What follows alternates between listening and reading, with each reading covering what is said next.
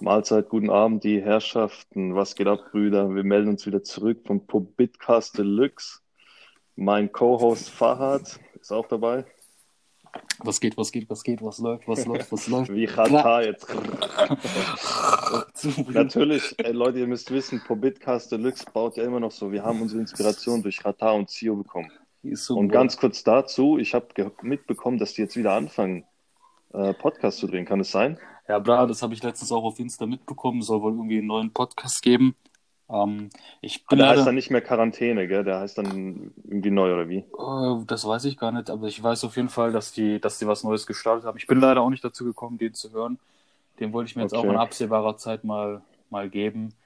Ja, Bra, ich, ja. ich danke dir auf jeden Fall dafür, dass du dir heute die Zeit genommen hast, mit mir hier einfach eine weitere Folge zu drehen. Ich denke, die, die Community dir, zeigt sich auch auf jeden Fall sehr, sehr erfreut.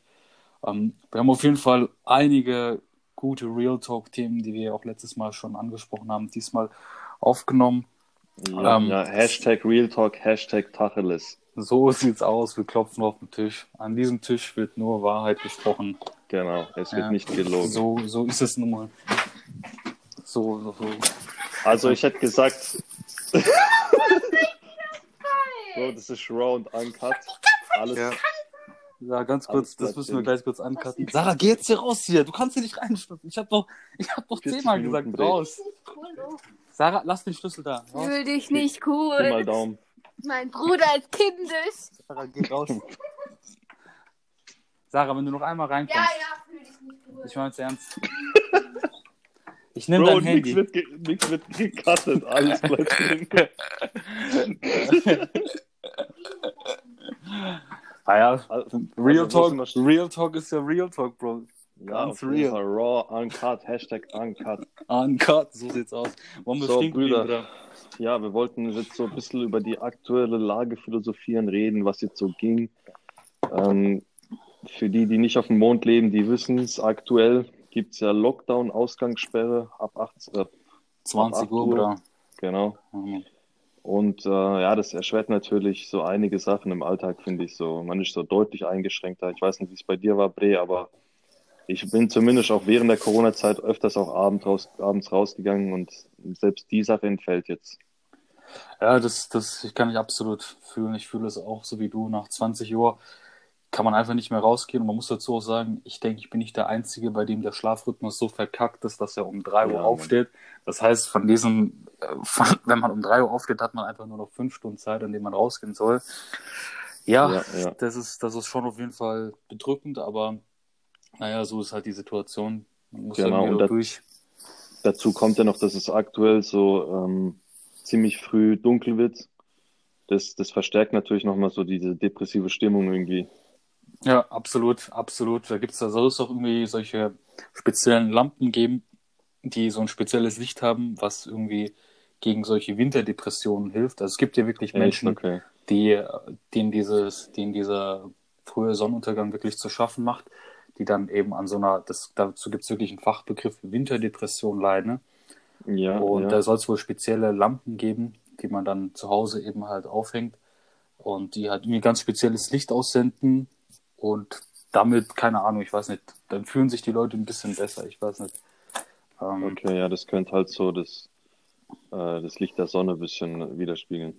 Ja, also auf jeden ähm, Fall. Ich habe gehört, Vitamin D soll gut helfen, so im Winter. Ja. Weil man das ja eigentlich auch durch die Sonne tankt. Stimmt, ja. Auf jeden Fall ein ja. paar wichtige Ernährungstipps, Bra, die du uns da mitgibst. Sehr wichtig. Auf, auf jeden, Fall. Fall. Und ich habe gehört, wenn man Vitamin D supplementiert, sollte man noch K2 dazu nehmen. Stimmt, aber das Ganze Lick. funktioniert natürlich nur, wenn man die Produkte von ZEC Plus konsumiert, meine Freunde. Ja, genau, genau. Die haben auch Halal-Zertifikat auf ihren Dosen. Naja, ZEC Plus, sonst nichts anderes.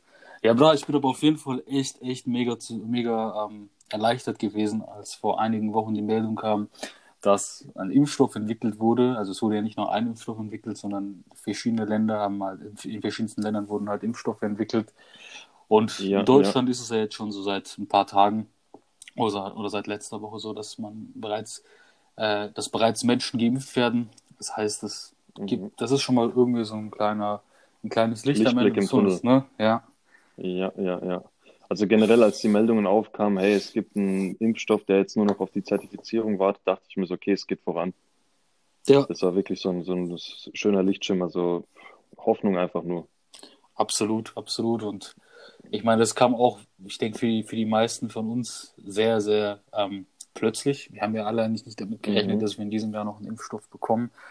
Ja, der Impfstoff Ja. ist natürlich das eine. Das andere ist, ähm, wie viel Impfstoff davon haben wir in Deutschland oder auf der Welt überhaupt zur Verfügung und wie wird das Ganze überhaupt verteilt, sodass man im Endeffekt Ja, ja. global die ganzen Infektionszahlen minimiert.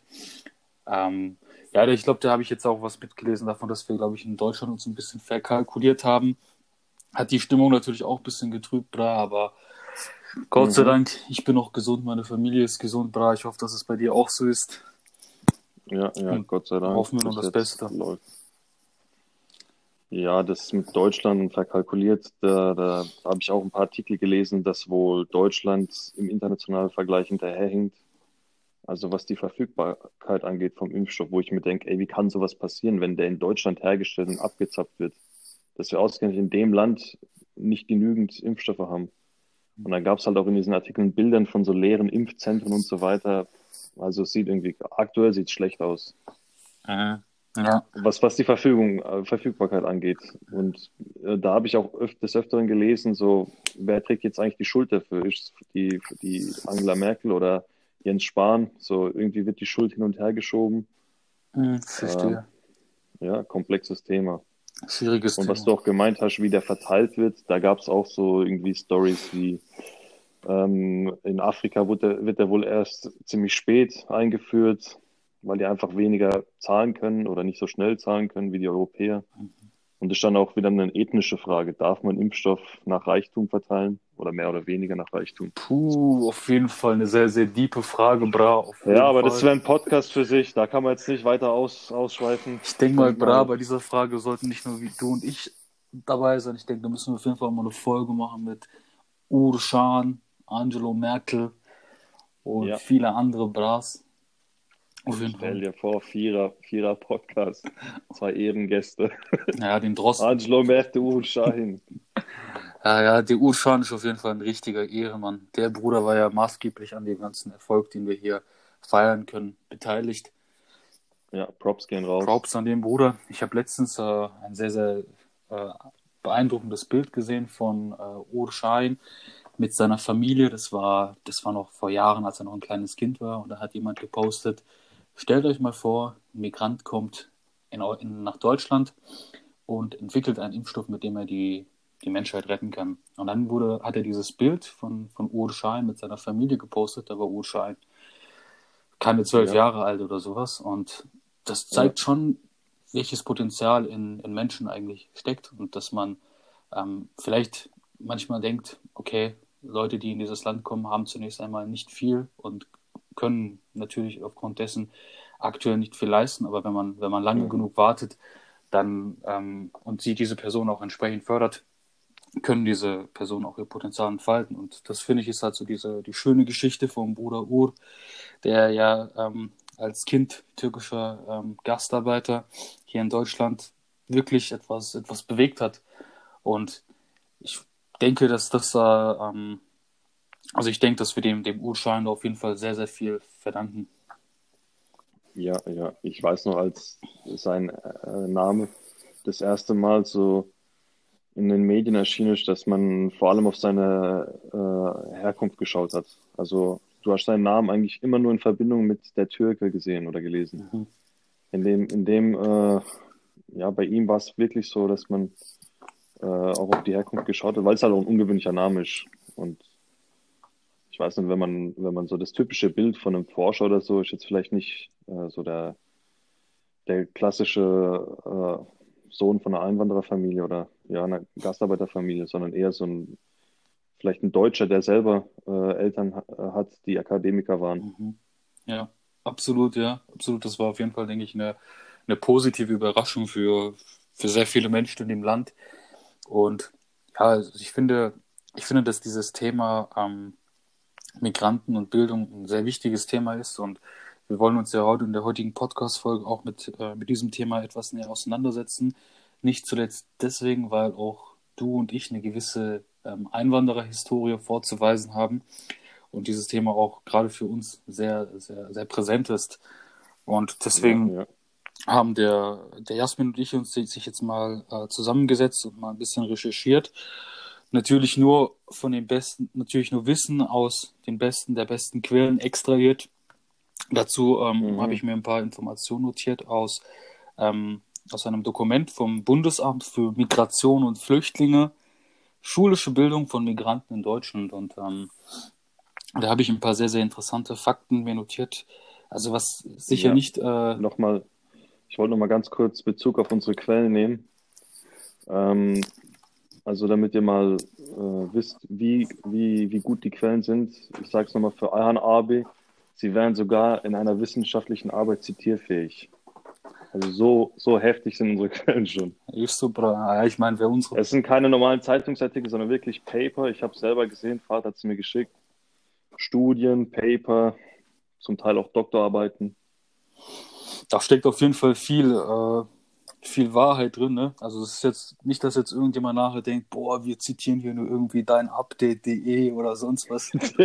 Bras, das ist auf jeden Fall So Facebook-Kommentare. Das ist auf jeden Fall High-End Quality Articles, Paper.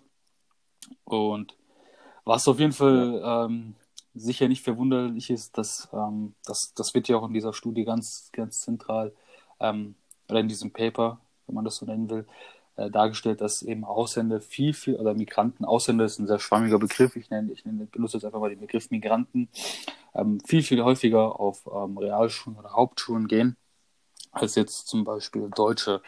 Was würdest du sagen, Jasmin, ähm, wie viel Prozent der Deutschen gehen circa auf ein Gymnasium, der deutschen Schüler, und wie viel Prozent der Schüler mit Migrationshintergrund gehen im Schnitt auf ein Gymnasium? Einfach mal eine grobe Zahl. Also bei Deutschen hätte ich gesagt, ähm, circa 60 Prozent. Und bei Migranten hätte ich gesagt, circa 30 Prozent, also die Hälfte etwa. Mm, Das ist, das ist nicht ganz richtig. Also der Faktor untereinander stimmt auf jeden Fall.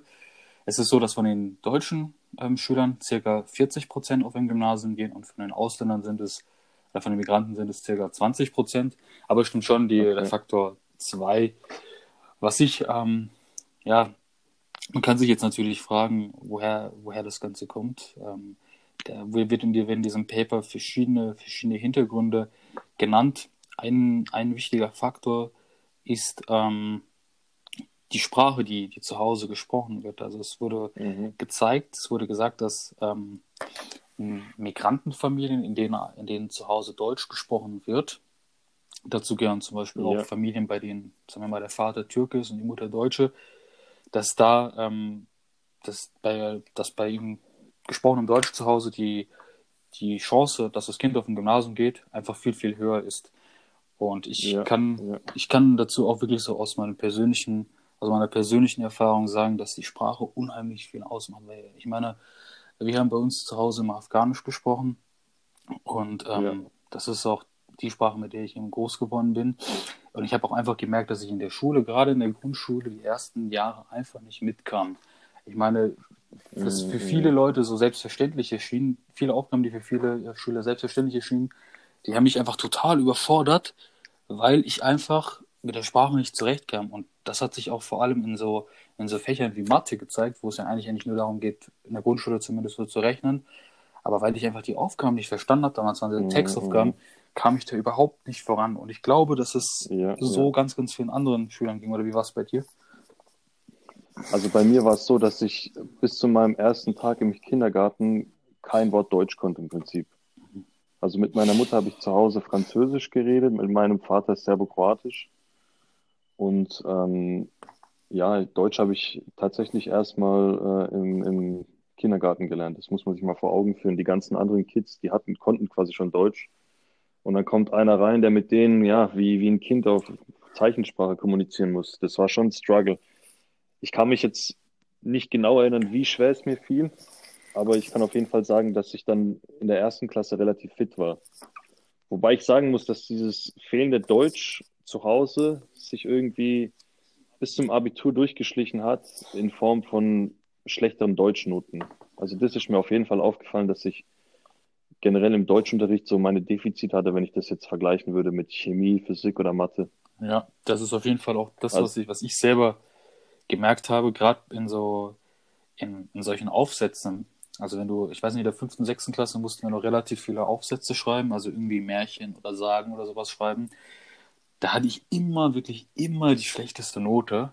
Ja, ja, Also ja, immer genau. eine 5 und Digga, das war, ey, damals dachte ich immer so, ey, ich habe jetzt einen Aufsatz abgegeben, das ist jetzt eine 1. Ich schwör's dir, jedes Mal kam eine 5 und ich war der schlechteste der ganzen Klasse, Alter. Ja, ja, ja. Ey, bei mir war das ähnlich. Ich hatte so auch dann irgendwann, hat, hast du halt auch solche Selbstzweifel, denkst du so, egal was ich mache in Deutsch, es wird eh scheiße. Ja. Ja, das war, das war Und interessant dazu, also ähm, das kann ich jetzt nicht direkt belegen, aber das habe ich damals gelesen, dass man wohl eine Studie gemacht hat und man verglichen hat. Ähm, man hat ein, ein Experiment gemacht, man hat quasi genau den gleichen Text genommen und den als Essay bei einem Lehrer abgegeben. Und einmal hat man bei diesem Essay quasi einen deutschen Namen benutzt von einem deutschen Schüler und dann den identischen Essay mit einem Namen von einem mit einem Namen, der ähm, zum Beispiel türkisch klingt oder italienisch, also auf jeden Fall von einem Migranten. Mhm. Und es hat sich dann herausgestellt, dass im Schnitt die Essays von den Migranten halt doch schlechter ausfielen als die von den Deutschen. Also der Lehrer, vielleicht tut er das unterbewusst machen, bewertet dann auch irgendwie so, ja, nach, nach ein Stück weit nach Herkunft, kann man sagen. Ja, ja, das, ich weiß, ich weiß, wovon du sprichst, von dem, von dieser, von dieser Studie, oder ich weiß nicht, was das war, von, von diesem Sachverhalt habe ich auf jeden Fall auch schon mal gehört und es ist halt irgendwie Ja. traurig, dass es, dass es wirklich so ist, aber vielleicht kann man, äh, Ja, ich, ich glaube aber tatsächlich, dass es jetzt nicht daran liegt, dass die Lehrer rassistisch sind oder so. Sind halt einfach unter, unterbewusst. Die assoziieren vielleicht einen deutschen Namen automatisch mit besseren ja, Deutschkenntnissen. ja, ich glaube auch, dass es insgesamt ein äh, unterbewusster Prozess ist. Vielleicht kann man das in der Zukunft einfach so machen, indem man einfach irgendwie so anonymisierte Nummern hat auf jeder, Stimmt, auf genau. jeder, auf jedem Zettel, weil kein Lehrer kann sich alle, alle Nummern merken. Sowas wie eine Matrikelnummer halt einfach für Schulen. Sowas Ja, wäre vielleicht, wäre vielleicht eine Möglichkeit. Ja, Das ist auf jeden interessant, Fall. ja. Ich glaube aber wirklich, dass es bei mir tatsächlich äh, weniger an, an, der, an der Bewertung des Lehrers lag, sondern bei mir war es wirklich so, wenn ich meine Aufsätze von damals immer lese, katastrophaler Wortschatz, so wirklich Mhm, ja. richtig, richtig schlecht. Und Ja, ähm, ja. das war halt der Grund. Aber das kommt halt auch daher, dass wenn man einfach zu Hause eine andere Sprache spricht und du halt auch immer viel, viel länger brauchst, bis du überhaupt einen Satz formulierst, weil Leute, die mit der deutschen Richtig. Sprache aufgewachsen sind, die müssen teilweise gar nicht mehr wirklich nachdenken, was sie, was sie sagen wollen, weil es so einfach Ja, instant ja, bei ja. denen ist. Ich muss halt immer, also ich muss nicht irgendwie übersetzen von Afghanisch zu, zu Deutsch, sondern ich brauche halt einfach immer viel mehr Zeit, bis ich die, bis ich überhaupt die richtigen Mhm, Wörter mhm. finde. Und das macht im Endeffekt ja auch äh, die Note von der Klassenarbeit aus. Wenn du halt einfach mehr Zeit brauchst als die anderen. Ja, genau. Aber ich finde jetzt, ähm, ich würde jetzt mal behaupten, bei uns beiden hört man das jetzt nicht mehr so ja, raus. ich, ich habe auch. Ich finde generell dieser Defizit hat sich irgendwie dann so im, an der Uni so hat er sich irgendwie gelegt. Ja, gerade an der Uni, wo wir besonders viel mit Schwarzköpfen zu tun haben, da, da normalisiert sich dann Ja, eigentlich schon, aber äh, vielleicht liegt es daran, dass wir einfach mehr lesen oder so. Ich weiß es nicht. Also bei mir war es zumindest so, dass ich das Gefühl hatte, so okay, so ich merke jetzt keinen Unterschied mehr. Ja. Oder vielleicht, weil ich auch nicht mehr irgendwie über Gedichte oder so einen Scheiß schreiben Ja, das, das stimmt. sondern eigentlich nur noch technische Sachen. Ja, ja schon. Ja, dazu fällt mir eine, eine, eine witzige Anekdote ein. Da hat mein Vater mir mal erzählt, der hat äh, auf dem Bau äh, sind ja eigentlich fast nur Ausländer. Also du triffst selten wirklich einen, einen Deutschen auf dem Bau an als Gipser oder so. Mhm. Und mein Vater hat halt gemeint, die Leute auf dem Bau, die können nie in ihrem Leben richtiges Deutsch lernen, weil die einfach untereinander schon schlechtes Deutsch reden. Wie soll denn da einer plötzlich gut Deutsch lernen? Und deswegen reden die unter sich alles, alle gebrochenes Deutsch eigentlich. Ja, ja. Ja, das, So ist es vielleicht bei uns zu Hause gewesen. Keiner hat richtig gut Deutsch gesprochen. Wie sollen wir es dann richtig lernen? Das stimmt schon, ja. Ich finde halt auch, ähm, man sollte, ich finde, bei mir in der Schule war es halt damals auch immer so, dass ich äh, manche Leute halt einfach lustig darüber gemacht haben, wenn man komische Formulierungen von sich gegeben hat, weil man es halt einfach nicht besser formulieren konnte. Gut, ich meine, man kann den Leuten von damals keinen Vorwurf machen, wir waren ja alle damals Kinder. Aber das ist halt im Endeffekt auch irgendwas, was dann an ja, einem so ein bisschen dieses Selbst, das Selbstbewusstsein nimmt, wenn, wenn sich andere Leute über halt deine Note lustig machen oder wenn du schlecht, ständig Mhm. schlechtere Noten bekommst in Deutsch. Das, Ja, das verstärkt das Ganze halt. Aber ich meine, gut, man kann jetzt nicht irgendwie bessere Noten geben, um zu hoffen, dass dann das Selbstbewusstsein steigt und man bessere, dann besser in der Sprache wird. Verstehe ich natürlich auch vollkommen. Ja, ja. Aber ich denke, ich denke, wie du gesagt hast, wir sind da auf jeden Fall aus diesem Struggle weitestgehend rausgekommen. Und Ähm, ich habe eine, eine interessante These und jetzt will ich mal deine Meinung dazu hören. Ich meine, das habe ich irgendwo mal gelesen, ähm, dass man quasi sagt, dass, ähm, und da wird mich auch die Meinung der Zuhörer interessieren, man sagt halt, dass die Leute, die Immigranten, die jetzt in Deutschland leben, das sind ja, ähm, viele davon sind ja ehemalige oder frühere Gastarbeiterfamilien gewesen. Leute, die quasi zum Beispiel Gastarbeiter aus Türkei, aus Italien, aus Griechenland, die sind ja alle nach dem Krieg, nach dem Weltkrieg quasi nach Deutschland gekommen, um das Land wieder aufzubauen, die Industrie anzukurbeln, die Wirtschaft anzukurbeln. Und die Leute, die quasi als Gastarbeiter gekommen sind, das waren ja quasi Leute, die alles dagelassen haben im Land. Die hatten quasi keinen guten Job, die haben alles riskiert. Und das waren die, die jetzt eher we weniger gebildet waren, kann man Mhm. sagen. Weil zum Beispiel ein Rechtsanwalt aus der Türkei wird jetzt nicht nach Deutschland als Gastarbeiter kommen, ja, sondern das waren vielleicht mehr oder minder die Menschen, die eh jetzt keine gute Perspektive hatten in ihrem Land. Und deswegen sagt man halt auch, dass die Migranten vielleicht von, ich sage jetzt nicht von Natur aus, aber schon äh, zum Zeitpunkt, wo sie nach Deutschland gekommen sind, eigentlich schon schlechter gebildet waren. Und es zieht sich halt, halt durch die Generation. mhm. Weil jemand, der jetzt zum Beispiel am Band arbeiten wird, da ist halt eher unwahrscheinlich, dass sein Sohn dann Akademiker wird. Mhm. Mhm. Anders ist natürlich, wenn zum Beispiel Leute, ich weiß nicht, ähm, Kriegsflüchtlinge oder so, das ist dann nochmal was anderes. Aber ich meine jetzt, der Bezug ist jetzt nur auf diese Gastarbeiterfamilien. Okay, Bro.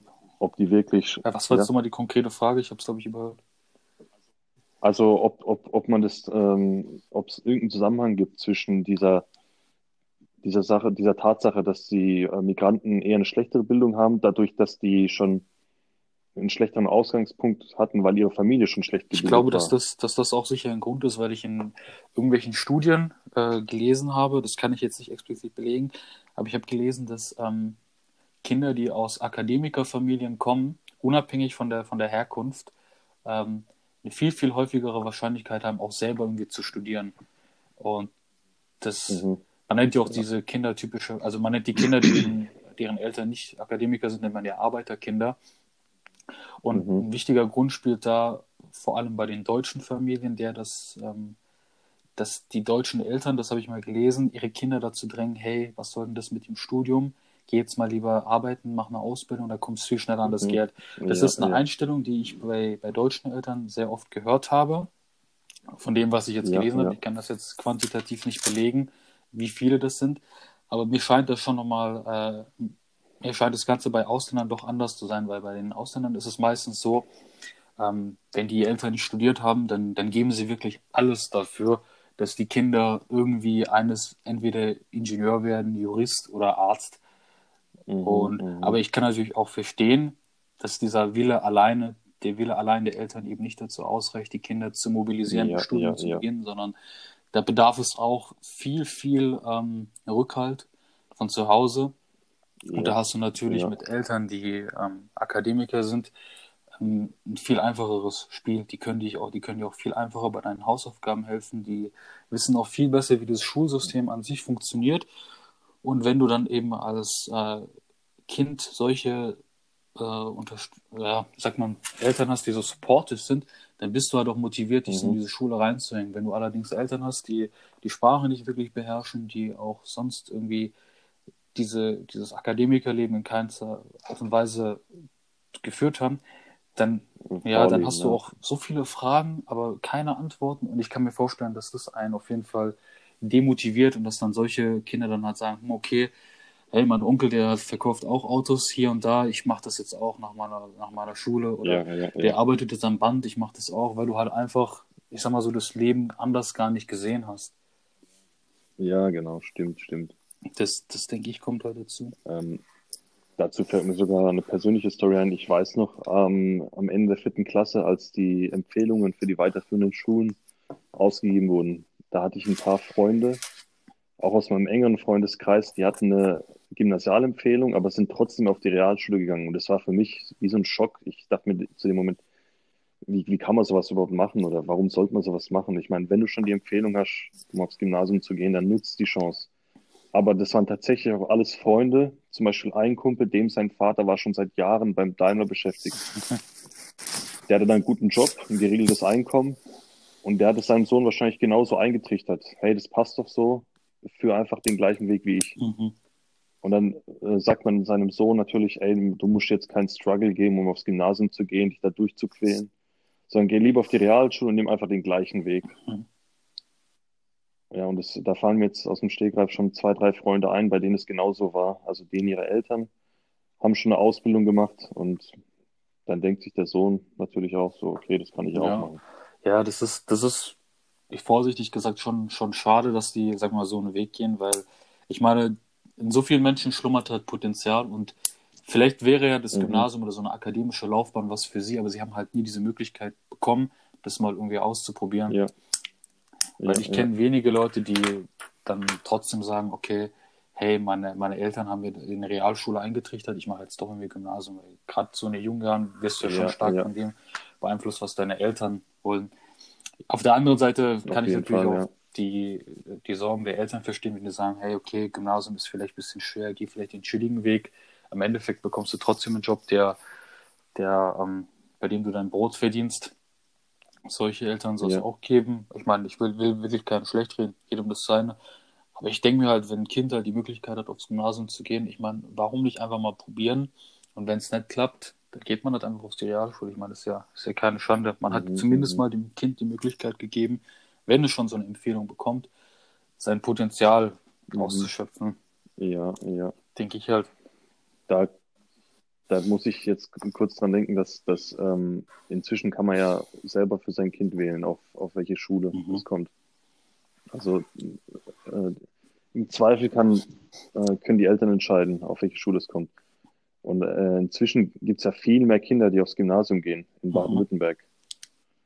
Und ich kenne aber auch jetzt viele, die ähm, schon in frühen Jahren wieder runtergehen auf die Realschule. Ich denke mir dann halt auch so, ist eigentlich nicht so eine Art Moralschaden fürs Kind, weil es hat ja dann übelste Selbstzweifel und denkt sich, fuck, ich bin zu schlecht für die Schule, Eltern enttäuscht und so. Ja, Ähm, ich denke, manchmal könnte es sogar nach hinten losgehen. Ich bin mir nicht sicher. stimmt, wahrscheinlich auch recht.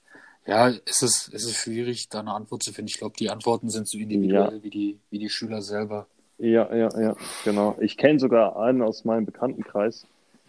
Da hatte der Sohn eigentlich relativ schlechte Noten in der vierten Klasse und er hat dann gemeint, jo, er kriegt jetzt Nachhilfe und so, das wird jetzt schon auf dem Gymnasium. Und letzten Endes ist er nach der sechsten Klasse oder so wieder runter. Ja. Mhm. Ja, komm, gibt halt im Ja, Endeffekt ja, ja. schon, ja, schon solche und solche. Mir ist halt aufgefallen, dass, ähm, dass gerade bei Ausländern oder bei Migranten, dass gerade die ihre, wenn, wenn dann halt mal ein Kind eine Gymnasialempfehlung bekommt, dass sie die halt irgendwie heftig pushen oder so gefühlt durch, durchboxen wollen. Da hatte ich letztes Mal auch nochmal Ja, ja. ein sehr interessantes Gespräch. Ähm, das, das geht jetzt ein bisschen mehr, eher so weg von der Geschichte Gymnasium Real, sondern schon so in Richtung Studium. Und ähm, da ist es doch eher so, dass, ich weiß nicht, wie, was da deine Erfahrung ist, dass Migranten dann tatsächlich eher was studieren, wo sie glauben, später ähm, ein ja, finanziell weitestgehend unabhängiges Leben zu führen, wo sie genug Geld verdienen, wie jetzt zum Beispiel bei irgendwelchen Ingenieurstudiengängen, und dass ähm, Leute, ähm, die eben aus, wir, aus einem guten Haushalt kommen, bei denen Geld keine so wichtige Rolle gespielt oder bei denen Geld keine Rolle gespielt hat, weil einfach zu viel davon da war, dass solche dann eher irgendwas studieren, was, was ihnen halt Spaß macht. Und da merke ich halt auch so ein bisschen äh, die Rolle der Eltern. Also ich kenne das bei mir so, dass meine Eltern halt gesagt haben, du sollst jetzt das und das studieren, damit du halt später ähm, ja viel Geld verdienst hast, weil ich meine, also aus, als Kriegsflüchtlinge, was wir halt sind, ähm, kennen, kennen wir es halt nicht anders. Wir haben halt sehr, sehr viel, äh, in unserem Land hat sehr viel Armut und Krieg gesehen, deswegen werden wir auch dazu gedrängt, eher irgendwas zu studieren, wo wir, wo wir ein gutes Leben danach führen, auch wenn das Studium uns an sich vielleicht nicht interessiert. Ja. Und ich merke, dass es halt anders ist bei, Okay. bei Leuten, die aus, aus einem Haushalt kommen, wo viel Geld ist. Ich kann das natürlich sagen, dass das Studium für mich halt schon geil war, weil in dem, mir hat es halt, mir hat's halt schon Mhm, gefallen. mhm. Aber es gibt auch viele andere Leute, die das halt wirklich machen, um aus der Armut rauszukommen. Okay, okay, interessant, ja. Also bei mir war das Gott sei Dank nie so die Frage von, ja, wie viel Geld mache ich dadurch, sondern meine Eltern haben mir eigentlich so die Wahl überlassen, so studier das, wo du, wo du Interesse dran hast. Ich glaube, dass das auch die, die wahre, die, also der wahre Ansatz ist. Ähm, umso Ja, glücklicher ja. ist es dann natürlich und umso besser ist dann natürlich, wenn das, was einem Spaß macht, einem auch eine finanziell unabhängige Perspektive gibt. Das ist dann natürlich auch cool und ich glaube, dass es so so einem Studiengang, den wir machen, sicher gegeben ist. Aber ähm, ich denke mir halt, wenn Leute irgendwas studieren, um nur irgendwie gut Geld zu machen, um halt aus dieser Armut rauszukommen, wie glücklich wird man dann langfristig damit? Ja, ja, ich glaube eher weniger, ja, ja. Ja, dazu fällt mir jetzt auch so eine Story ein. Hashtag KIT Trash Talk. Bin ich mal gespannt, ob du dich noch erinnern kannst an die Story. los. Also mir fällt jetzt ein, eine Person fällt mir da spontan ein, die hat mir halt erzählt, dass ähm, studiert auch am KIT, wenn die halt gefragt wird von jemandem, von jemandem, der jetzt zu, äh, demnächst studieren möchte, ob er ihm das KIT empfehlen würde, tut er das KIT kategorisch quasi ähm, nicht weiterempfehlen. Also egal, wer ihn fragt, so, ey, was hältst du eigentlich vom KIT? Obwohl er selber am KIT studiert, sagt er halt so jedem, ey, mach's nicht, dies, das.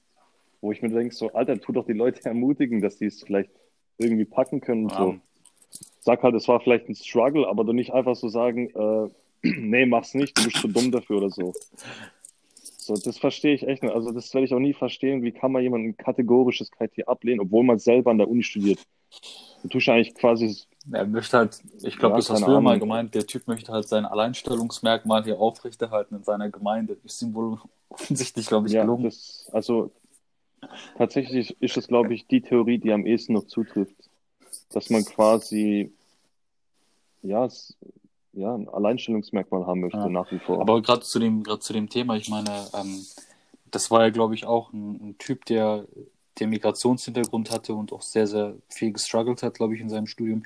Ich weiß nicht, mir ist das irgendwie aufgefallen, Ja. dass gerade wir, ähm, wir Migranten halt häufiger so Probleme an der Uni haben und häufiger strugglen. Also mir ist es halt aufgefallen, ich spreche jetzt mal für die Maschinenbauer.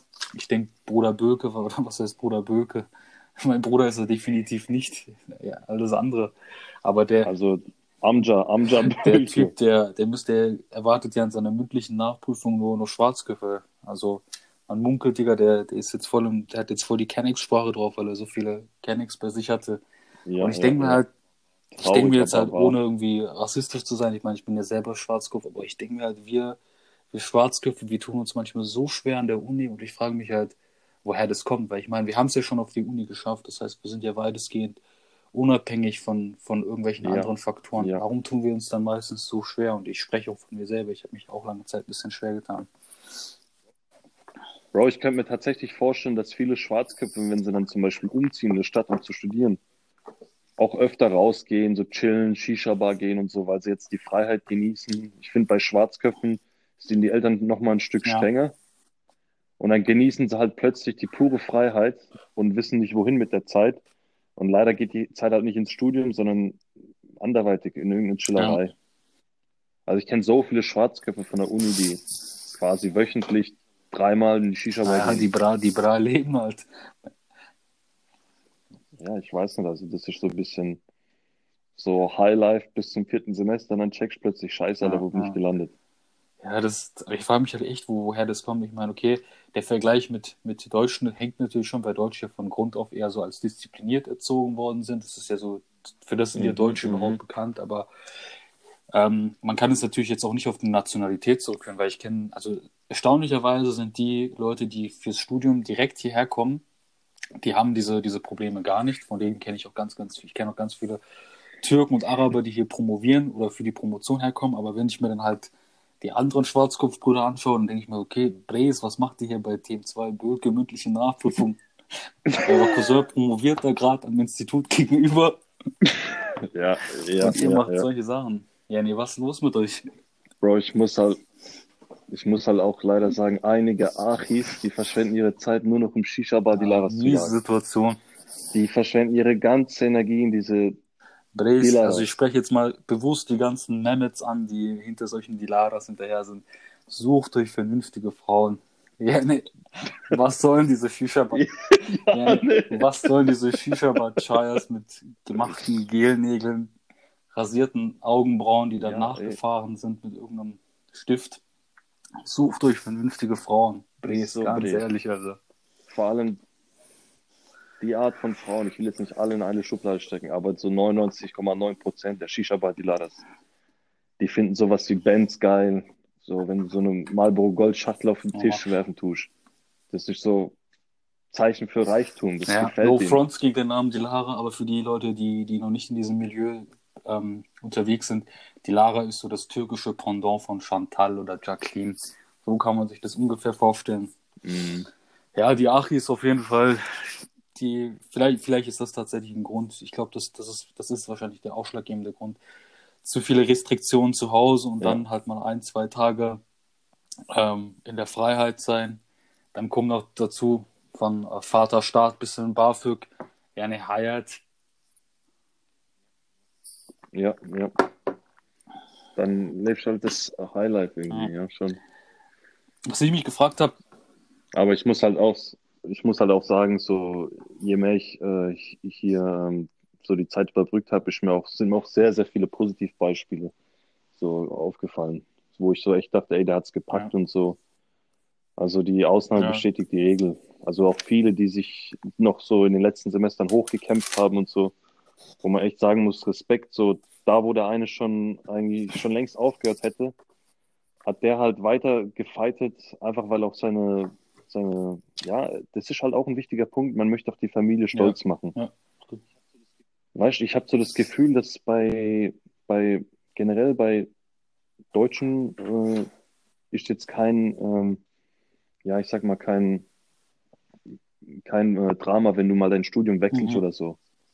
Bei uns sieht es ja schon ganz Ja. anders aus. Bei unseren traditionellen konservativen Familien denkt man sich dann so, hä, was hast du gemacht und so. Und deswegen äh, gibt es einige Brüder, die auch kämpfen und ähm, Gas Props geben sind im diese. Brüder, die auch wirklich heftig durchziehen. Da kenne ich wirklich einige. Ja. Hashtag Props. Hashtag Fühlt dich Props. geehrt, fühlt Props dich gehen geehrt. Brüder. Bro, was mir auch nochmal aufgefallen ist bei äh, im Rahmen meiner Recherche ist, und das wurde auch in, den, in dem Paper, was ich zuvor ähm, zitiert habe, ähm, erwähnt, dass man bei, wenn wir nochmal zurück zum Thema Schule gehen, dass bei den äh, Migrantengruppen nochmal differenziert wurde zwischen der einen Gruppe, die, die sich in dem deutschen Schulsystem relativ gut schlägt, und einer Gruppe von, von Migranten, die sich die sich sehr schwer tut in, in diesem deutschen Schulsystem. Und die Gruppe, ähm, die Mhm. sich besonders gut schlägt, das sind die, die Gruppen, die äh, aus Ländern wie Russland, Kroatien oder Polen hierher migriert sind. Ähm, Mhm. Länder, die sich schwer tun dagegen sind ähm, Serbien, Türkei und ähm, Italien. Kurz nochmal als kleiner Hintergrund, diese ganze, diese Auswertung ähm, über die Leistung der verschiedenen Schüler basiert auf einer PISA-Studie. Das ist eine, ja, eine Schulleistungsstudie aus dem Jahr 2000 bis 2006. Das ist so das aktuellste, was ich, was ich finden konnte. Sprich, wir sprechen jetzt von einem Zeitraum, der 15 bis 20 Jahre zurückliegt. Der wird sich bestimmt auch das eine oder andere geändert haben. Aber kannst du dir, Bro, als Jugo-Experte vielleicht erklären, warum gerade Russen, Kroaten, Polen so gut in dem Schulsystem sind und Serben, Türken und Italiener da etwas hinterherhinken? Ähm, ja, ich hätte ich hätte eigentlich eine Theorie. Also was ich zu Beginn sagen muss, ist so, ähm, ich, ich glaube nicht, dass es ein, also ich kenne jetzt persönlich keine riesen Unterschiede zwischen, zwischen Serben und Kroaten. Es, es ist die gleiche Sprache im Prinzip. Die sind aus dem gleichen Grund in Deutschland, weil sie halt vom Krieg geflohen sind. Und ähm, ich kann mir vorstellen, dass zwischen äh, der größte Unterschied zwischen Serben und Kroaten ist, dass einfach andere ethnischen Gruppen ausgewandert sind. Also du musst dir vorstellen, in, in Serbien zum Beispiel gibt es sehr viel Roma-Gruppierungen Mhm. und in Kroatien gibt es eigentlich, ähm, ja, eigentlich keine von diesen Gruppierungen. Und zum Beispiel bei den, bei den Roma-Gruppierungen ist das so, dass die meistens so familiär Business machen und so. Bei denen ist Bildung einfach nicht so wichtig, weil die anders ihr Geld machen, wie auch immer. Und deswegen kann ich mir vorstellen, dass zum Beispiel Serbien da ein bisschen schlechter abschneidet, weil einfach die Volksgruppe, die ausgewandert ist, eher kein Mhm. Interesse hat, so auf, auf äh, Großstudieren Mhm. und so weiter. Ja, klingt auf jeden Fall plausibel. Äh, was, ich zu, was ich zu den Russen und Polen sagen kann, ist, dass viele Russen, die in, in Deutschland studieren, ursprünglich auch Mhm. Deutschrussen sind. Okay. Und ich kenne zum Beispiel auch einen aus meinem, einige aus meinem Freundeskreis, die waren eigentlich immer top in der Schule. Du hast echt so gemerkt, die, die, man kann eigentlich sagen, die, die waren schon wie integriert so. Also auch optisch und so, siehst ja manchmal gar keine Unterschiede. So Deutschrussen, die gehen einfach vielleicht auch durch, irgendwie als, Mhm. als Deutsche. Ja, optisch bestimmt, aber in der Statistik vielleicht nicht ganz. Ja. Ja. Ja, okay, ja. interessant. Nee, das, das, das macht auf jeden Fall Sinn. Also ein einziger Punkt noch ist, dass ich finde, dass zum Beispiel äh, bei den Südländern oder zum Beispiel auch äh, viel, in, in vielen islamischen Ländern ist so, dass der Junge in der Familie, der wird irgendwie immer so ein bisschen, ja, ähm, wie sagt man so schön, dem wird so Honig Mhm. um den Mund geschmiert. Dem Jung- Jungen wird alles gegeben, der wird verwöhnt, der muss nicht viel arbeiten, der hat generell vielleicht einen höheren Status. Ich sage jetzt nicht, dass das richtig ist, aber das ist halt leider so in den ganz traditionellen Familien. Und bei der Frau ist so, die, man weiß, sie wird früh heiraten, äh, sie kümmert sich um den Haushalt, äh, man erwartet jetzt nicht die besten Noten von ihr und vielleicht ist es das, das auch der Unterschied, dass sich der Junge bei diesen traditionellen Familien zurücklehnt, weil er kriegt alles geschenkt, wird verwöhnt und das Mädchen hingegen weiß so oder so, sie hat jetzt äh, nicht die größten beruflichen Perspektiven, einfach weil sie weiß, sie wird irgendwann eine Hausfrau werden, sagen wir es mal so, ganz knallhart. Das ist, Und deswegen ist es vielleicht bei den Türken so, dass sie generell ein bisschen schlechter abschneiden, weil es einfach, ja, so ein prädestiniert ist. Mhm. Ich habe ich hab mich in meiner, in, mein, in meiner Recherche auch nochmal damit beschäftigt, wie, wie Frauen, äh, wie ja, Mädchen gegenüber Jungs abschneiden in, in Sachen der Bildung. Und Mhm. da habe ich immer gesehen, dass es durch die Reihe hindurch, dass immer Mädchen besser sind als, als Jungs. Also egal wie du das, wie du das Echt? hindrehst, Okay. es ist immer, wenn du dir einen speziellen Case anschaust, sagen wir, du schaust dir jetzt mal an, wie viel, wie viel Prozent der, der ähm, der, Russi äh, der russischen Mädchen gehen aufs Gymnasium und wie viele Prozent sind es bei den russischen Jungs. Dann ist es Mhm, immer so, mhm. dass die Mädchen deutlich besser sind oder vielleicht nicht deutlich, aber sie ein bisschen Mhm, besser okay. sind als zumindest mal ein bisschen besser sind als die, als die Jungs. Und das finde ich dann halt, äh, weil du das jetzt Ja, erwähnt ja. hast, dass, dass gerade in so traditionellen Familien Jungs bevorzugt werden, das finde ich dann halt Ja. sehr, sehr schade, weil es sind auch dann gerade laut Statistik vor allem die, die Mädchen, die sich da besonders anstrengen in der Schule und dass man die dann entsprechend nicht würdigt und dass man in Ja, traditionellen äh, Familien dann, also die, den Frauen eine Perspektive auf ein, auf ein, ja, Ja, ja. vielleicht sogar akademisches Leben verwehrt, finde ich vor dem Hintergrund eben sehr schade. Ja, ja. Aber es stimmt auf jeden Fall, was du angesprochen hast. Es ist leider ähm, Problem der Kulturen, keinesfalls ein, ein Problem des Islams selber.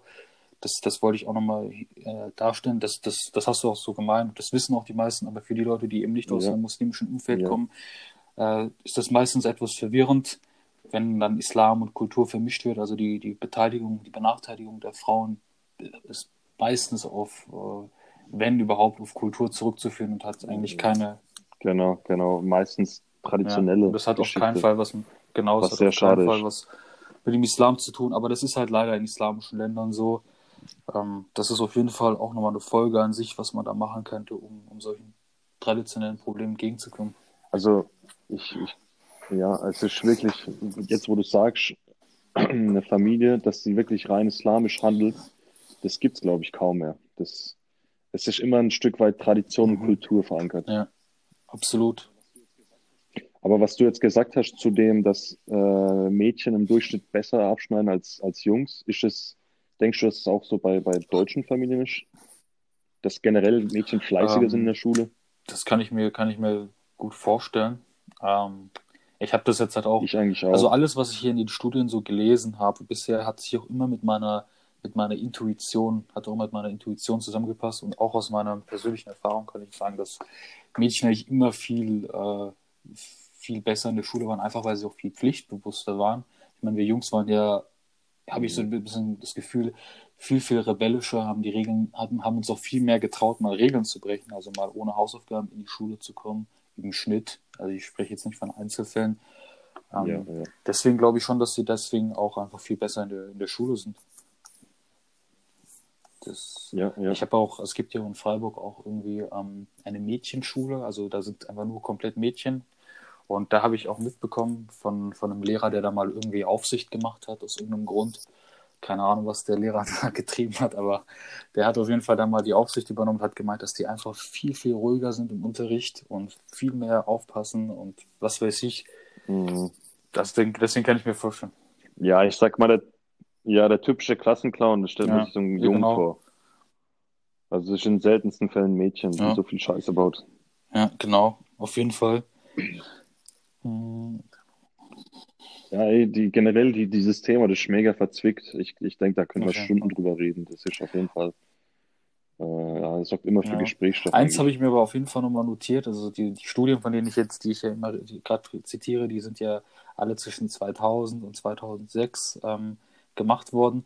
Und da wurde eine äh, Bevölkerungsgruppe äh, besonders nochmal hervorgehoben. Und zwar waren das die, die Bosnier, Bruder. Nein, die Die Bosnier. aus Sanjak.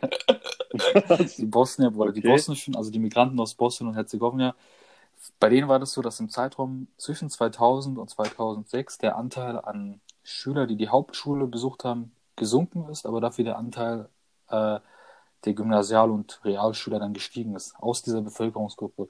Das heißt, gerade Alter. 2006 bist du dann auch aufs Gymnasium gekommen, so wie ich, glaube ich. Das heißt, du warst dann Ja, einer, der Mann. diese Statistik auf jeden Fall hochgepusht hat.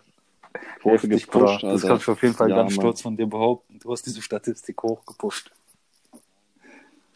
Geil, Alter. Direkt Ja, ins Lebenslauf. Und Studie verlinken. Ah ja, das ist auf jeden Fall eine seriöse Quelle. Ja, ich habe schon gesehen, ey, auf, auf, auf Xing gibt es jetzt so irgendwie ein Netzwerk von bosnischen Richtig. Akademikern. Richtig High Ah, ja. Society, Die Brave. leben, nach dieser, die leben nach dieser Studie, Alter. Normal, Alter. Donnerstagabend Bar treffen, Afterwork Party. So läuft's So ab in den Netzwerken. Nee, ich will jetzt, ich will jetzt wirklich nichts Schlechtes über die reden. Ich war mal zwischenzeitlich drin in dieser Xing-Gruppe, aber dann habe ich halt gemerkt, das, das bringt mir eigentlich nichts, bin halt Mhm. raus. Ja. Naja, ist nicht jede Gruppe ganz effektiv. Ja. Eine Sache, Bra, die wollte ich aber auf jeden Fall nochmal äh, ansprechen. Die wurde jetzt in dieser, in dieser Studie ein bisschen angesprochen. Äh, wir haben ja jetzt einige Gründe besprochen, warum es gerade uns ähm, Migranten schwerfällt, hier im deutschen Schulsystem Fuß zu fassen. Da haben wir zusammen, ich fasse das nochmal kurz zusammen, gesagt, der sozioökonomische Hintergrund spielt eine Rolle. Ja, also das heißt, komme ich eher aus einer Akademikerfamilie mit viel, mit durchschnittlich mehr Geld oder eher aus einer Gastarbeiterfamilie, dann spielt natürlich die Sprache, die zu Hause gesprochen wird, eine, eine sehr wichtige Rolle. Dann äh, eine wichtige Rolle spielt auch die Schule, die man besucht. Und zwar wurde in der Studie eben halt auch nochmal gesagt, dass, oder in diesem Paper wurde gesagt, dass Ausländer oft Schulen besuchen, ähm, die, sagen wir mal, etwas, schlecht, etwas, etwas schlechteres Schulklima aufweisen oder bei denen einfach die Disziplin viel, viel, Ja. viel niedriger ausfällt. Und zusätzlich sagen Rektoren und auch bei solchen Schulen, dass, ähm, dass ihnen einfach viele Lehrkräfte fehlen. Und das ist auch ein Grund, warum, warum da ähm, einfach, weil die, weil die Schulumgebung schon an sich viel schlechter ist. Das, das ist schon der Grund, weshalb die Ausländer einfach schlechter da, da ähm, abschneiden. Und zu diesem Ja, Thema ja, ähm, ja. schlechteres Schulklima. Das, ein schlechtes Schulklima wird ja nicht nur, entsteht ja nicht nur dadurch, dass man an der Schule zu, zu wenige Lehrer hat, sondern vor allem auch äh, durch das Umfeld. Und gerade wenn man sich in, sagen wir mal, kriminellen Umfelden bewegt, leider sind ja auch Schulen, ähm, in denen ähm, in denen sehr viele Migranten gehen. Das sind ja auch meistens Schule von, Schulen von in irgendwelchen Problembezirken. Ich denke da jetzt an Berlin oder sowas. Und Ja, das ja, sind ja. Solche, in solche Problembezirke sind ja auch dafür bekannt, dass es, ähm, dass es da viel krimineller zugeht. Und dadurch ähm, sehe ich die Gefahr, dass ähm, Kinder, die in, die in ihren sozialen Brennpunkten leben und dort zur Schule gehen, einfach kein, nicht wirklich aus dieser Kriminalität rauskommen. Weil wenn du dir überlegst, du gehst nach Hause, Mhm. hast in der Nachbarschaft mit Kriminalität zu tun, gehst in der Schule, wo wirklich auch mit Haze oder anderen ge gedealt wird. Deswegen, ähm, Ja, das ist, ja. glaube ich, auch ein, ein wichtiger Grund, dass man, dass das Umfeld auch richtig ist. Ich kann eben, ja, Ja, ja, also mein Cousin zweiten Grades aus Sindelfing zum Beispiel, der hat in seiner Realschulklasse zwei Österreicher und keine Deutschen. Das sind wirklich alles Migranten. Und der kommt aus Sindelfing und das war für mich gar nicht greifbar. Wie kann das sein, dass auf einer Realschule nur ist Ausländer das auch nur so ein? Problemviertel? Mhm. Ja, mehr oder minder, ja. Also Sindelfing ist jetzt kein Ghetto. Auch wenn die Sindelfinger auf cool machen und ihre Stadt Sin City nennen. Aber so Ghetto ist es jetzt nicht wie, wie keine Ahnung, Alter. Düsseldorf oder so. Heftig. Props an den Bruder Vater, der ist Duisburg. auch rausgeschafft. Ja, Grüße gehen raus, Bray. Ja, Aber zu Fadas muss man eins sagen, er hat es aus dem Ghetto geschafft, aber so das sieht's Ghetto aus. kriegst du nicht aus ihm raus. Der Bruder ist schon mal Ghetto geblieben, hört Farid Bang und so. Ist auch, äh, hört auch Katar und CEO, immer top informiert und gibt uns immer aktuelle Lageberichte über. So muss es sein. Alter. Sehr gut. Props, Digi. Props gehen raus an dich, Bruder, Fahr das. Sehr nice. Ja, ich wollte auf jeden Ja. Fall an der Stelle nochmal ähm, eine, eine, eine ja, persönliche Story loswerden, weil wir, weil wir, das Thema Umfeld ähm, angesprochen haben, welchen Einfluss das Umfeld auf, auf einen Schüler hat.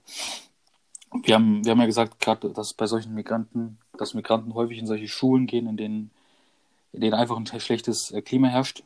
Von der äh, die Person, von der ich jetzt im Folgenden spreche, ist eine Person, die, die ähm, ja selbst kein Migrant ist, aber bei der einfach das Umfeld scheiße war. Und das kann man jetzt stellvertretend ähm, für ein schlechtes Schulklima äh, verstehen.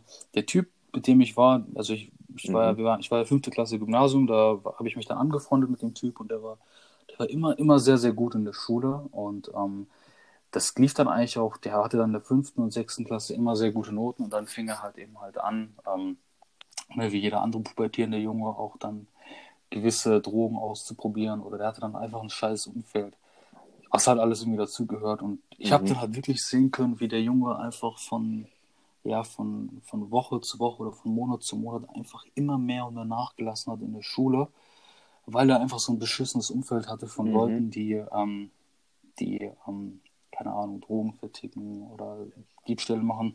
Der ist einfach in eine beschissene Schiene reingerutscht und aus das, der das kommt denke ich so leicht raus. Und obwohl jetzt an sich so die, die Schule selber ganz gut war, hat mir das einfach so nochmal die Augen geöffnet, was wäre, wenn unsere gesamte Schule aus, sagen wir mal, in so einem Problemviertel wäre. Dann wäre doch die Wahrscheinlichkeit, dann, dann wäre die Wahrscheinlichkeit, dass Ah, ja. irgendjemand auf die schiefe Bahn gerät, viel, viel höher.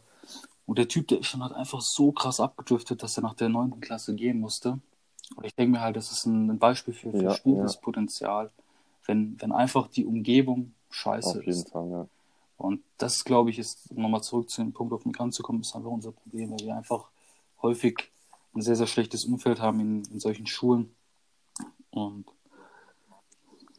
Ja, mathematisch ausgedrückt, schlechte Randbedingungen ja, hatte ist wirklich Typ. so. Schlechte Randbedingungen. Auf jeden Fall. Ja. Ja. Ja, bra, ich denke, ich denk, wir haben, wir können über dieses Thema sehr, sehr, sehr lange noch reden. Da gibt's, Ja, ja, ich würde sagen, wir, wir, wir machen weiter. Wir ziehen einen, einen Punkt und ziehen einen Strich und sagen Cut hier, weil, wie gesagt, da können wir Richtig, Stunden ja. drüber reden. Richtig. Wir wollten, das nächste Thema, was wir ansprechen wollten, liebe Freunde, war ähm, ja, das Thema 30-Tage-Challenge.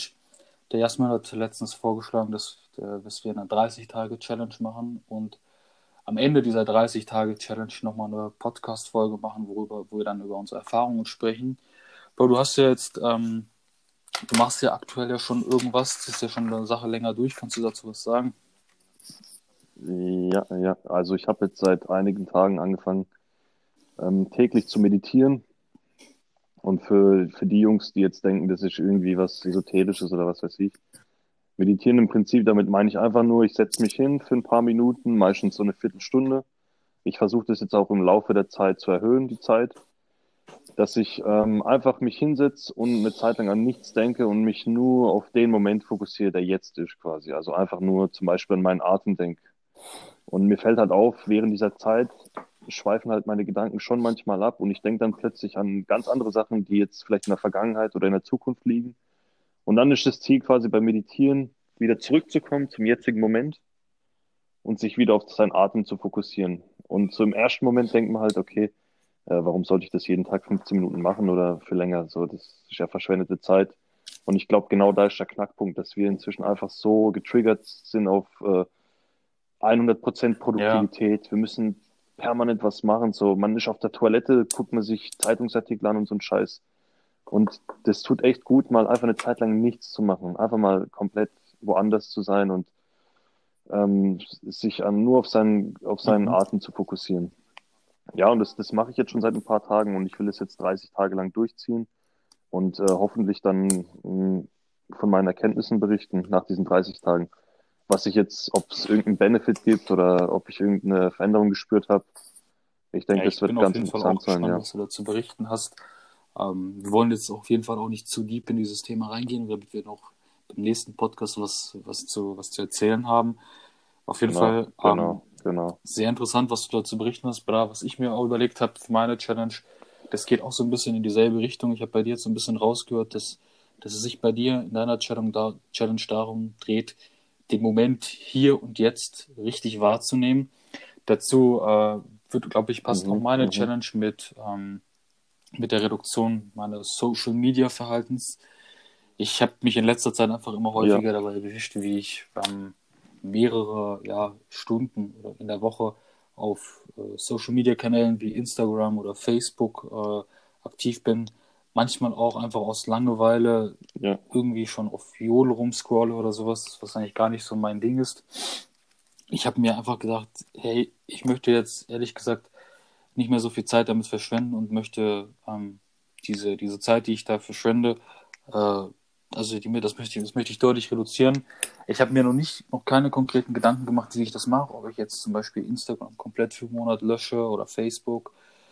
Aber ich habe mir auf jeden Mhm, Fall, mhm. also ich habe mir auf jeden Fall noch überlegt, dass ich WhatsApp auch in irgendeiner Form restriktiere. Also dass ich zum Beispiel auch ähm, aus WhatsApp-Gruppen mal für einen Monat kurz mal rausgehe. An der Stelle auf jeden Fall Props an die ganzen Hellal Boys und ich hoffe, ihr könnt es verkraften. Ähm, weil ich auch gemerkt habe, dass ich sehr, sehr viel Ja. Zeit in solchen Gruppenkonversationen verbringe. Und ähm, ja, ja. Vielleicht noch sogar noch mehr während jetzt Corona, ja, Corona. Das, das kommt auf jeden Fall dazu. Ich muss auf jeden Fall das Ganze erstmal irgendwie quantifizieren. Also ich muss jetzt mir genau sagen, was ich davon mache, weil einfach zu sagen, ich reduziere das nicht, wird an der Challenge nicht gerecht kommen. Ich kann aber auf jeden Fall ähm, am Ende an der Challenge, und das wird dann auch der, der Beginn des neuen Podcasts sein, äh, sagen, was ich da konkret gemacht habe. Also ich denke, das wird irgendwie ein radikaler Cut sein. Also ich denke, dass ich auf solche Apps wie Insta und Facebook so einen Monat verzichten kann. Ob ich auf WhatsApp jetzt einen Monat Mhm, verzichten kann, mhm. muss ich mir noch überlegen.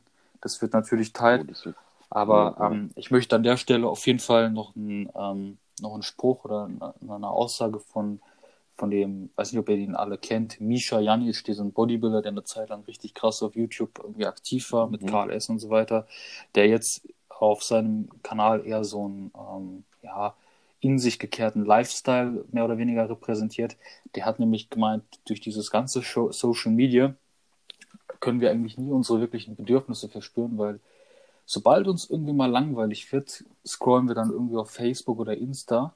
Und das, das sei wohl, soll wohl irgendwie schädlich sein, weil früher war das so, wenn du noch kein Handy hattest, du hast gemerkt, Ja. dir war langweilig, du hast irgendwas gemacht, was dich in irgendeiner Art und Weise erfüllt, hast ein Buch gelesen Ja, oder bist ja, mit. Freunden rausgegangen und heutzutage sieht man halt diesen Trend in die Richtung, okay, ich packe jetzt mein Handy raus und surf und surf und surf. Und um das ein bisschen Ja, besser ja. verstehen zu können, denke ich, ist es ganz cool, äh, mal eine Zeit lang auf Social Media zu, zu verzichten. Ja, aber ganz interessant, was der Misha Jan jetzt da gesagt hat. Also ich denke, ich berufe mich jetzt auf das gleiche Video wie du. Der hat in dem Video gesagt, dass zum Beispiel Leute, die jetzt äh, die Stories durchklicken in Instagram, sobald sie fertig sind mit den Stories, wechseln sie rüber auf Facebook, weil sie ja von Instagram in dem Moment nichts mehr nachgeliefert bekommen. Dann gehen sie den Newsfeed durch, durch Facebook, dann sind sie fertig. Dann gehen sie kurz auf YouTube und dann schauen sich die vorgeschlagenen Videos an, dann sind sie da fertig und dann gehen sie wieder zurück auf Instagram und machen da Mhm, weiter. Das ist ja. so ein Teufelskreis. Und wenn du das sieben, acht Mal gemacht hast, merkst du schon plötzlich, Mhm. dass eine Stunde weg ist.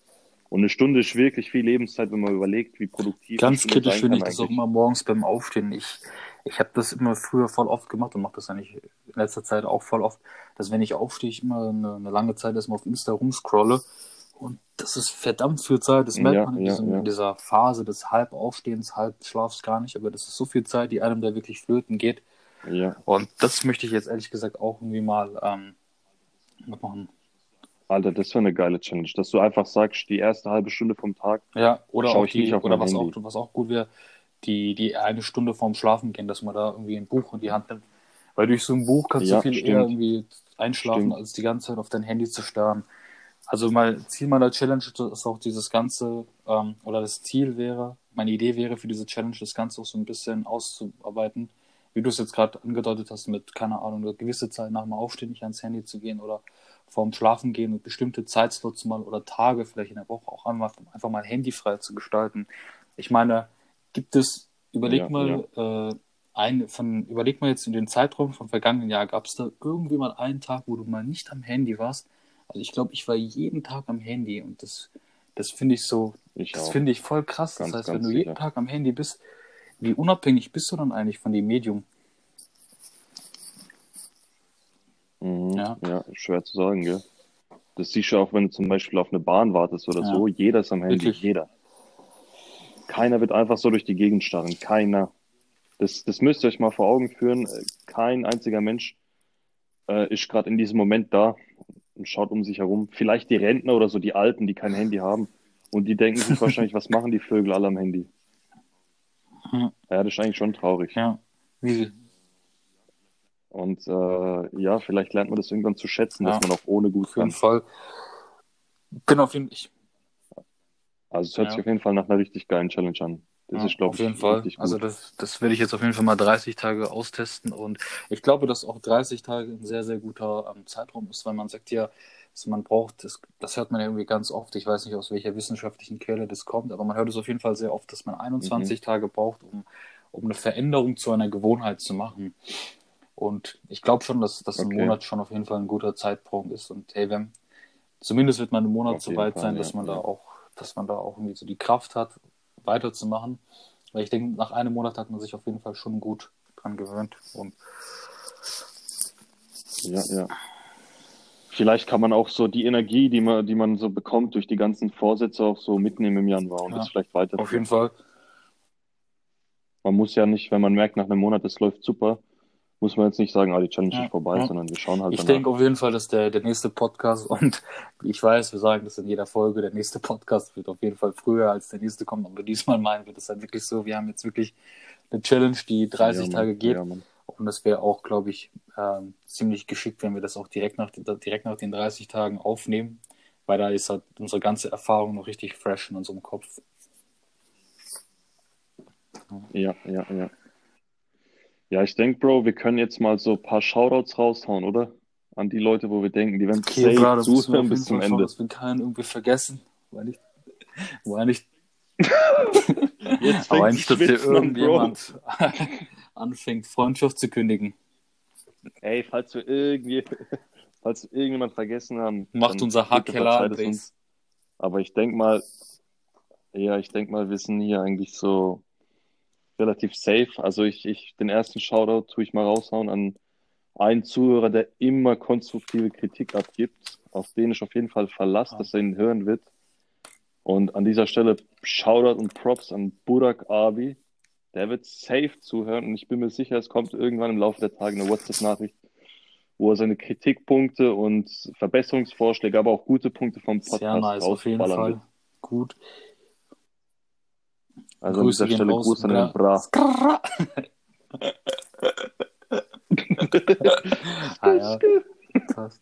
Passt, wem, Ah ja, wenn mir da auf jeden Fall Bro. auch nochmal Muss einfällt, also an wen ich da jetzt gerade denken musste, als du diese Beschreib Personenbeschreibung gegeben hast, da musste ich auf jeden Fall auch an den Bruder Ayhanabi denken, der ja bei seiner letzten Kritik auch wirklich Auf mit Notizblock Fall, und. Stift rangegangen ist, wirklich professionell und das war auch auf der Arbeit, weißt du noch? Alt.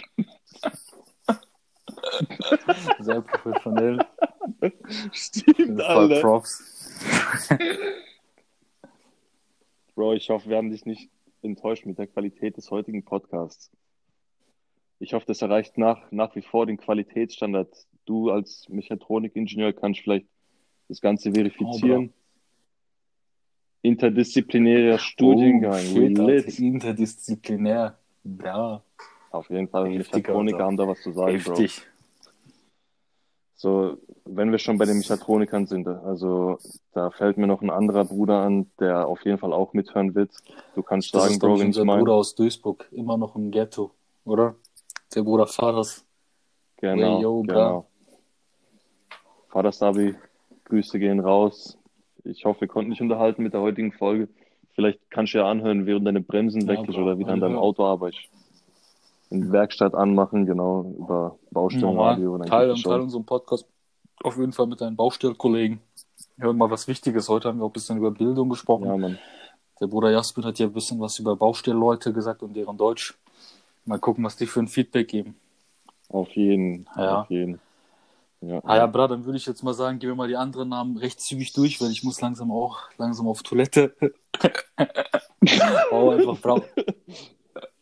Halt's noch aus, Bro. Ich muss. Also äh, äh, zum, Ja. zum einen Bruder muss ich noch ein bisschen länger ausschweifen, Okay. aber auch nicht so lange.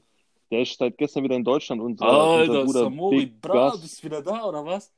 Samori the King, Samori the Heftig, King, wenn der. Real wie man Ist er wieder in Deutschland? Der ist wieder da, Bruder. Merkst du nicht diese Aura in Deutschland? Ah ja, irgendwas Ich habe ist seinen anders. Bruder letztens gesehen, gespürt, Alter. Wallah. Deswegen so, was hier los? für mich jetzt keine. Habe ich keinen Unterschied geschmeckt. Ich habe die gemerkt, ich Ah, habe die. Gashammer auch schon hier in Deutschland vorher gespürt. Heftig. Ja, Samuri, Ah, der Bra, der war doch jetzt in Schweden. Hat sich da mies Naturlandschaften und weiteres gegönnt, Alter. Heftig, Alter. Stabiles Essen wahrscheinlich. Nice. Ja, ja, ja. Ist auch wahrscheinlich des Öfteren Wandern laufen gewesen, mit richtiger Ausrüstung gegangen. halt. Weißt Ähm, du, mit wandern, Jack Wolfskin. Genau, Jack Wolfskin Jacke, Der Almanisierung Bruder, der Bruder 5.0. macht was für seine Rückkehr nach Deutschland. Das war auf jeden Fall wichtig. Genau, dann, dann verteilen wir auch Sh- Shoutouts an seinen Bray Abraham. Ja, Der wird, soweit ich weiß, Fall. auch Der mithören. Bra, sei gegrüßt, Bre. Dann gehe ich mal davon aus, dass unser Bro Ja, Mann. Goldtaler mithören wird. Props gehen raus an dich, Talha. Ich gehe davon aus, dass der Mo auf jeden Fall zuhören wird. Der hat bisher jeden Podcast gehört. Wollte gerade sagen, unser, tunesisch, unser tunesischer Bray Mo wird auch mithören. Grübise gehen Grüße raus. gehen raus, Bray. Dann wird auf jeden Fall der, der Simon und Leon vom Hardcore, die beiden Jungs werden auf jeden Fall auch zuhören. Die beiden B-Baller, NBA-Baller. Pro Schöne Grüße an die B-Baller. Bleibt stabil, Jungs. Auf Hoffentlich jeden Fall, können, können wir bald wieder Fall. ballen. Aber bei den zwei bin ich mir auch sicher, die ballen auch ohne Ball. Du weißt Bescheid. In der Hut immer aktiv. auf jeden Fall. Ja, Bro, fällt dir sonst noch einer Aber ein? ja, das geht auf auch jeden Fall. Ich bin grad, kennst du das? Man hat immer so Schübe, wo man muss und dann wieder weniger und dann kommt der Schüb, der geht heftiger und dann wieder. Ja, ja, ja. Der fährt auf jeden Fall. Wir haben doch mal eine Liste Ja, gemacht, ja. Bra. Ja, ja. Warte mal, ich. Wir grüßen mal auf jeden Fall den Hüssein, auch wenn der Hüssein Bruder eigentlich nicht zuhört. Aber um mir mal die Zeit etwas zu überbrücken. Nee, ja, der. Hüssein hat mir aber auch sogar letztens gesagt, So, dass er, ähm, ähm, dass er ähm, gehört hat, zumindest eine Folge. Ein guter Anfang, Hüssein, Bro. Wenn du die Folge ja auch hörst, dann, Okay, dann nehmen wir dich auf jeden Fall auch in das Stammklientel der am Ende der Podcast genannten Zuh Zuhörer auf. Wer mir dann auf jeden Fall noch einfällt in der Liste, ist der Razor. Der Razor. Wollte ich gerade sagen. Ja. Reza und Manu hätte ich auch noch gesagt, dass die zwei Brace, dass ich hoffe, dass die noch äh, Auf jeden dran Fall. Das geblieben ist sind nämlich ein sehr, sehr wichtiger Podcast. Aber ich gehe schon stark davon aus, dass sie den, den hören. Genau. Nice. Bray, ich denke, das waren dann alle. Ich denke, ah, Ja. Ey, falls wir irgendjemand vergessen haben, direkt melden, dann kriegt ihr beim nächsten Podcast so, ein Alter, ist Special so. Wir Shoutout. lassen keinen zurück. Bra, ich danke dir auf jeden Fall für Genau. die Zeit, die du dir heute genommen, genommen hast. Ich denke, es Ich war auf jeden Fall mal wieder gleichfalls, gut, eine neue, neue Folge Real Talk mit dir hier gedreht zu haben. Das hat mich auf jeden Fall Ja, sehr, sehr ja, ja, gefreut. ja. Liebe Themen wie immer. Genau, und einen kleinen, genau, einen kleinen Trailer zum nächsten Podcast Was habt wollt ihr mehr? bekommen, Ganz was ehrlich. wird. Und äh, na ja, Bro. Ich meine, Alter. Ah, so alle zufriedengestellt. Wer, wer sich noch nicht befriedigt gefühlt, der soll sich einfach nochmal melden, Alter. Schauen wir mal, wie wir es beim nächsten Podcast gedribbelt bekommen. Genau. Ist super. Auf jeden. Also gut, an dieser Stelle verabschiede ich mich, Bro. Bis zum nächsten Mal, Bro. Bis zum nächsten Mal.